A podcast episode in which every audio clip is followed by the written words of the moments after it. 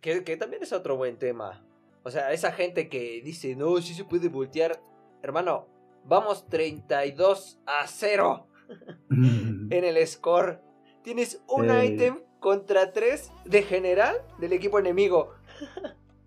no vas a hacer nada. No, es que sí se puede, mentalidad positiva. Ah, por Dios, nada más nos tienes aquí encerrados a cuatro cabrones. Que yo creo que ese es el buen preámbulo para hablar sobre qué opinas de tú, de la calidad de personajes en comparativo de los servidores.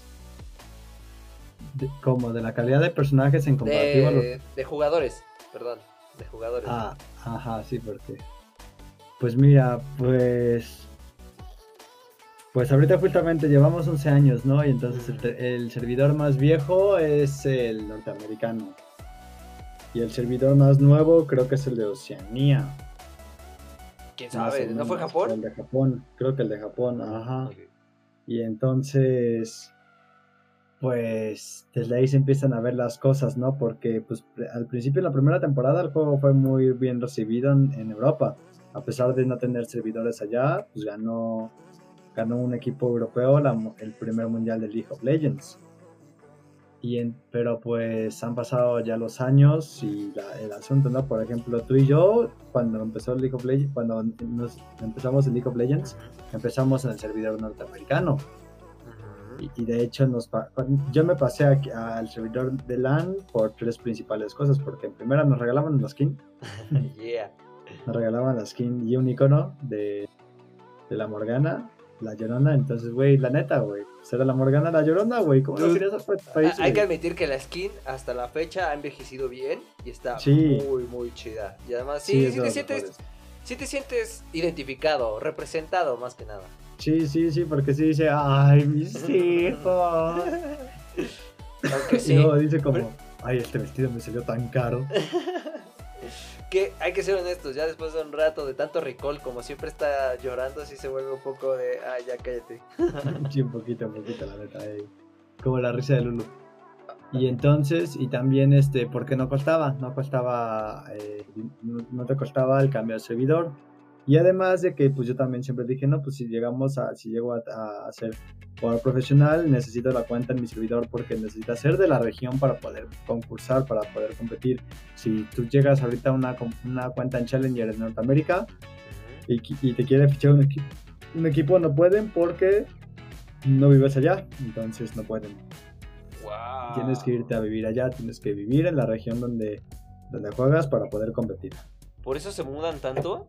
Ujú, ujú. Entonces, este, pues ese es un gran punto, ¿no? Entonces dije, ok, me voy a poner a- en Latinoamérica por todo esto. Ya lo hice y también pensando que iba a tener mejor ping porque pues iba a ser nuestro servidor dedicado, pero pues realmente no, nuestro servidor está en Miami y Sí, gente, si creían que iban por mejor ping, olviden, no tienen mejor ping en Norteamérica. Así es, así es, entonces pues no. Pues no, y entonces yo- nosotros crecimos en el servidor norteamericano y yo estoy acostumbrado a cómo juegan los norteamericanos. Ellos juegan un poco más en equipo y a macro game, a macro game. En y ya cuando nos pasamos acá, yo pude notar la discrepancia de jugadores y de estilo de juego, ¿no? De que nosotros tenemos un estilo de juego más, e- mucho más egoísta e individual, ¿no? Y también nosotros no, no controlamos tanto las emociones y, y nos bulleamos mucho por, por errores, ¿no? Porque en Norteamérica, pues no sé, eres soporte, eres tres soporte o eres. Blitzcrank, ¿no? Y ya fallaste dos hooks y no te dicen nada, o hasta te dicen como, oye, da- eh, presiona un poquito más, ca- camina un poco más para que no gastes tan pronto el hook. Y, y pon bien el mouse, ya sabes, hasta te dicen cómo, lo, cómo hacerlo bien y ya no para hacerlo bien. No, Si lo haces bien, te, luego, luego, luego te dicen muy, muy buen trabajo, muy buen hook. En cambio aquí haces un buen trabajo y nadie te dice nada. Y si haces un mal trabajo, todos te flamean y no se olvidan de ese error y, Y se gana- hace una bola de nieve, pero de. Ujú, va, va a escalar esa emoción y va a escalar esa emoción negativa y, y ya perdiste el juego por el primer error. Entonces, como, güey, no mames, no vas a perder, no vas a echar a perder 30 minutos. Bueno, lo- los siguientes 30 minutos de partida, nomás porque ahorita fallé un solo hook. Que aquí hay que recalcar. Yo creo que tanto la diferencia Mira, vamos a explicarlo. Gente, sí, nosotros que venimos del servidor norteamericano, o bueno, que crecimos en él y aprendimos en él, sí comprendemos un poco más del juego en equipo, del macro. Y como dice José, al momento de que viene toda esa gente hacia el servidor latinoamericano, mucha gente viene con la mentalidad de que sabía lo que hacía, porque hay una diferencia en el flujo de una partida eh, por servidor. O sea, una partida nunca va a ser igual aquí que en Norteamérica o como en Corea. Hay tendencias, la cultura de la gente es distinta y, y eso es el punto clave. Allá sí se unen más porque comprenden el juego. Aquí jamás es muy rara la ocasión en que se unan porque somos muy individualistas. Porque en, esto, en este país o en general en, Latinoamérica tenemos que rascarnos con nuestras propias uñas al final del día. Entonces todas estas emociones, todo, todas estas ideas culturales, pues se extrapolan a tu estilo de juego. querramos o no, las personas somos de, de, costumbres y llevamos lo que sabemos o, o lo que sentimos a donde vamos. Y eso va a influir en cualquier cosa, ya sea en tu, en tu manera de relacionarte, como en este caso en tu manera, tu manera de jugar. Entonces, el latinoamericano también siempre está enojado, trae mucho enojo. Hay que, hay que ser honestos, o sea, vivir en Latinoamérica te causa enojo, frustración, estrés. Y no es de, ah, ese es el sufrido, no, pero así es la vida, así nos ha tocado de este lado y tenemos que afrontarlo. Sin embargo, yo les acabo de dar el ejemplo. Yo también he sentido esa furia y explotado y me costó, me costó pagarlo. Pero en cuanto a calidad de, jugador, yo creo que sí influye mucho el sentido cultural. Definitivamente muchísimo. Por eso nosotros tampoco pensamos mucho más allá del, del caparazón tampoco vivimos, en el caso de la Ciudad de México, vivimos como en un tiempo muy acelerado. Entonces no tenemos tiempo de razonar a veces como más allá y nos acoplamos a lo establecido que sabemos que funciona porque funcionará según nosotros. Si te fijas aquí en Latinoamérica como que la tendencia es mucho más mm, rotativa, digamos, porque siempre se basa en lo que se está haciendo en otros servidores. Entonces, una tendencia aquí en Latinoamérica casi no dura. O sea, si somos honestos, casi un personaje que estuvo roto en un servidor, ya ni siquiera el coreano, que hay que admitir que la dominancia de los servidores asiáticos ahí está. Entonces, primero sale de ahí, pasa por Europa, luego por Norteamérica y luego por, por nosotros. Entonces, la tendencia además llega retrasada con nosotros excepto por gente que también está al pendiente de otros servidores. Entonces es una mezcolanza ahí rara de... Sí, es multifactorial porque, como dices, está la tendencia y, y, es como una ola. Entonces llega, ahorita vamos a poner un ejemplo, llega Shaco Jungla. Y, luego también te digo que depende también por, depende la, eh, la división en la que estés, el rango en donde estés, porque como te acuerdas que antes hacíamos el, el Lord Bronzodia y el Platinum. Los primeros memes buenos. Los primeros memes buenos. Y el de oro y el, y el diama, Diamantzor o algo así era. No me acuerdo cómo eran, pero hay, que admitirlo que estaban buenos. Les, les pongo en contexto a la gente que no estuvo en esos tiempos en, en los servidores. Estos denominados los, los, ¿qué digamos? Los monstruos del Elo. Ajá. eran la combinación de cinco personajes que predominaban en cada elo, ya desde bronce hasta challenger. Y es que antes era mucho más balanceado, o tal vez ahorita también, pero se han perdido esas costumbres. También. O puede que sea también la cantidad de personajes. Antes pues sí, Era, era, un pool muchísimo más pequeño, hay que admitirlo, ahorita llevamos más de 100 personajes. Sí. Pero para terminar el contexto, eran los cinco personajes que predominaban en cada elo y los armaban en un, en un edit y les ponían un nombre. El Bronzodia, por dar el ejemplo, era Mumu, Blitzcrank, Malfight y Singed. Singed y, nos falta uno. Porque son Master G. O Master G, pero el punto es que lo unían ahí en, en una mezcolanza, en un collage, para hacer el meme de los monstruos del Elo. Y cada división eh.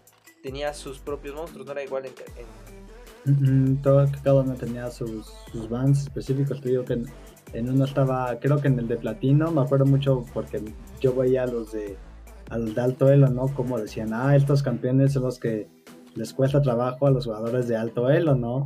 Que era como Casadin y era, y era Bane.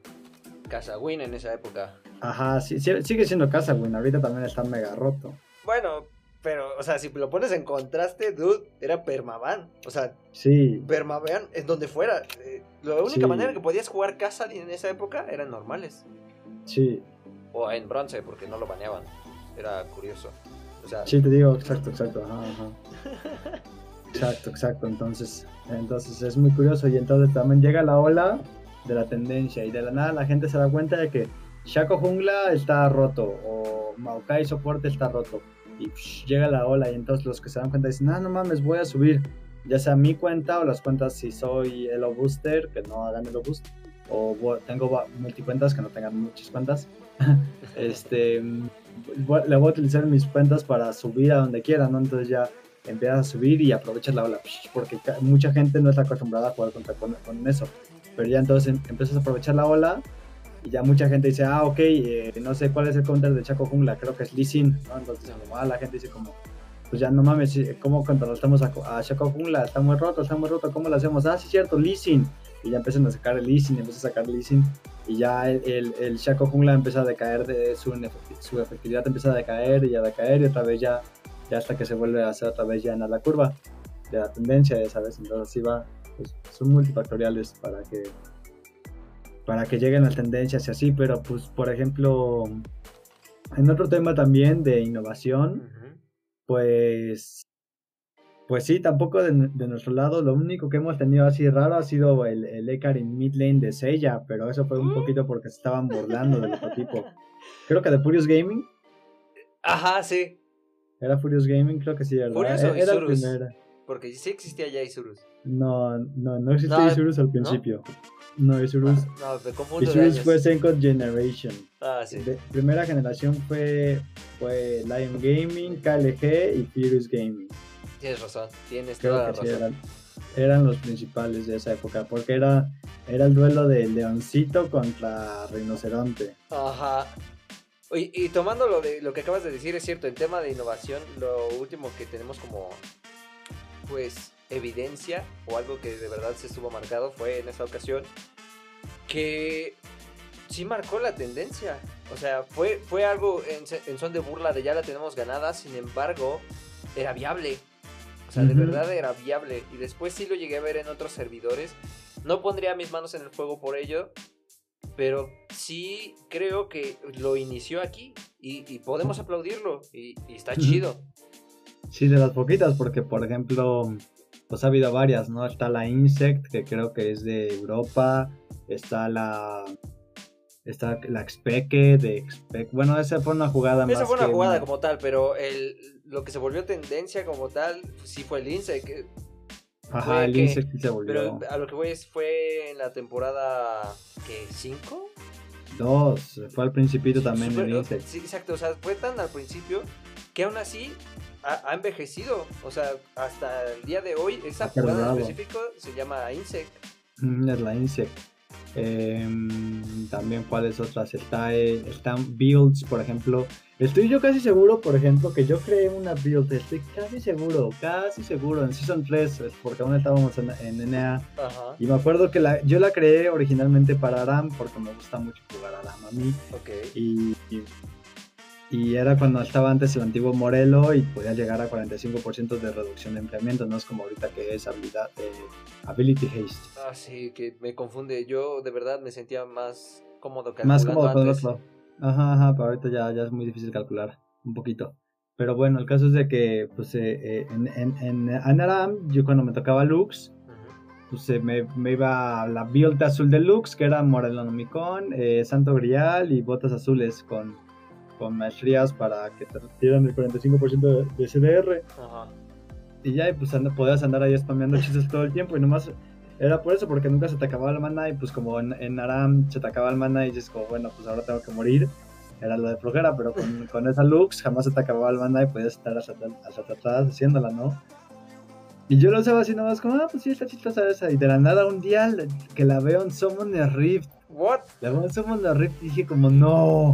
La trajeron aquí y dije, no, no va a funcionar. La build es solo para, para Adam, porque aquí hay, hay cosas más rotas, te haces un sombrero y haces más daño. Deja tú de eso, ¿no? también hay más espacio, los enfrentamientos son menores. O sea, Sí, sí, sí, como sí, para sí, cargar una gota haciendo Lux, Sí, no, sí, no exacto. se escucha tan entonces- viable. y entonces, este... Y que la veo y dije, no va a durar. Y sí duró. y sí duró y se volvió tendencia hasta que cambiar, tuvieron que nerfear cosas de Moralomicon y así para que no, no, no pudieras hacer los dos, el Moralomicon y, y el Santo Grial. Me acuerdo que les juntaban las pasivas para que ya no te dieran tanto maná. Que era, que era el tiempo en el que precisamente todavía no se entendía lo de las pasivas únicas. Todavía no existían, entonces sí podías Exacto. stackear pasivas. Exacto. Era, era como la, las, las builds de Full Phantom Dancer. Las, el ahí se aplicaba el doble filo infinito. Ajá, ajá. O, doble Sunfire Cape O también. doble con Fire Doctor Cape, porque sí aplicaba lo de las dos cam. Yo, yo sí jugaba, yo, yo al principio jugaba con el touchpad de la computadora, de mi Ajá. laptop, y jugaba Doctor Mundo, entonces nomás le aplicaba a que corrieras el enemigo y te le quedabas pegado a él y lo derrotías. Los buenos tiempos. Los buenos tiempos. Pero sí. estábamos de todos modos en, en otra cosa. Sí, bueno, estábamos hablando originalmente de la discrepancia entre servidores y jugadores. Y pues sí, entonces eh, otros servidores que ya son y otras culturas como las son las- especialmente las asiáticas, lo que es ahora sí China y Corea y Japón, pues una diferencia abismal, ¿no? Desde la velocidad de internet, que todos allá tienen un internet abismalmente rápido. Sigo sin entonces- saber cómo es que lo hacen. ¿Cómo? O sea, yo no sé No, cómo pues funciona sí. el internet, entonces tampoco No, no, mucho. ti- tienen mucha fibra óptica, tienen terrenos más fáciles, menos corrupción, Bueno, mejor sí. organización, muchas cosas, ¿no? Ya sabes, y entonces... Y, pero también, como dices, como, soci- como sociedad, ¿no? Entonces, pues en esos también, eh, en esos países también cuando, cuando vas mal tú, ellos te apoyan, ellos se juntan porque pues estás de tu equipo, ¿no? O sea, si yo voy bien y tú vas mal, pero tú estás de mi equipo, pues es obvio que yo te quiero ver bien a ti porque como estás de mi equipo, pues te quiero ver bien para que tú me ayudes a mí y no seas nomás un lastre y me hagas perder. Entonces ellos tienen este concepto muy bien implantado. En cambio aquí en, Am- en América Latina, si es como, no, ese está muy tonto, déjalo morir. Sí, tú, de, tú necesitamos a 5, son 5 contra 5. Ujú, ujú, ujú. Que por, por dar un ejemplo, eh, sí, sí llegué a ver, soy, soy asiduo a ver juegos de tanto Corea como del Super Server chino, cada vez que logran sacar alguna partida de ahí, que lleguen a grabar. Que hubo una ocasión, fue, fue a principios del rework de, de Irelia, cuando estaba, pero de, de, de Irelia, no, no olvidarlo. Fue a principios de cuando salió Samira Ah, ok, ok, uh, que también sí estaba, estaba, rotísimo. o sea, estaba mal, de plano mal ese campeón. Y fueron los primeros días de probar y había gente, ya sabes que en esos servidores no les importa probar en, en Rankeds, que yo comparto esa opinión. Debes de probarlo en Ranked porque en las normales nadie juega a su máximo potencial, la gente haya, hay gente que nada más viene a divertirse, no vas a pro- poder probar los límites del campeón si no te enfrentas en una partida en serio. Pero Mm, a lo que voy es que en esta partida que vi, la Samira se alimentó muchísimo desde el juego temprano y no veía manera de como de equilibrar la situación los de la bot lane enemiga y lo que sucedió es que era solo Q, ¿eh? Cabe resaltar que era solo Q. Entonces, después de que se alimentó de más, llegaron los cinco, o sea, sin comunicación por parte de chat, nada. Los cinco en toma de decisiones fueron por Samira a controlarla y la mataron cuatro veces. Les costó dos objetivos. O sea, intercambiaron el poder balancear la partida controlando a la Samira por dos objetivos. Dijeron, ok, top y mid los vamos a perder, lo más probable. Incluso el Heraldo tal vez lo perdamos, pero tenemos que controlar a Samira.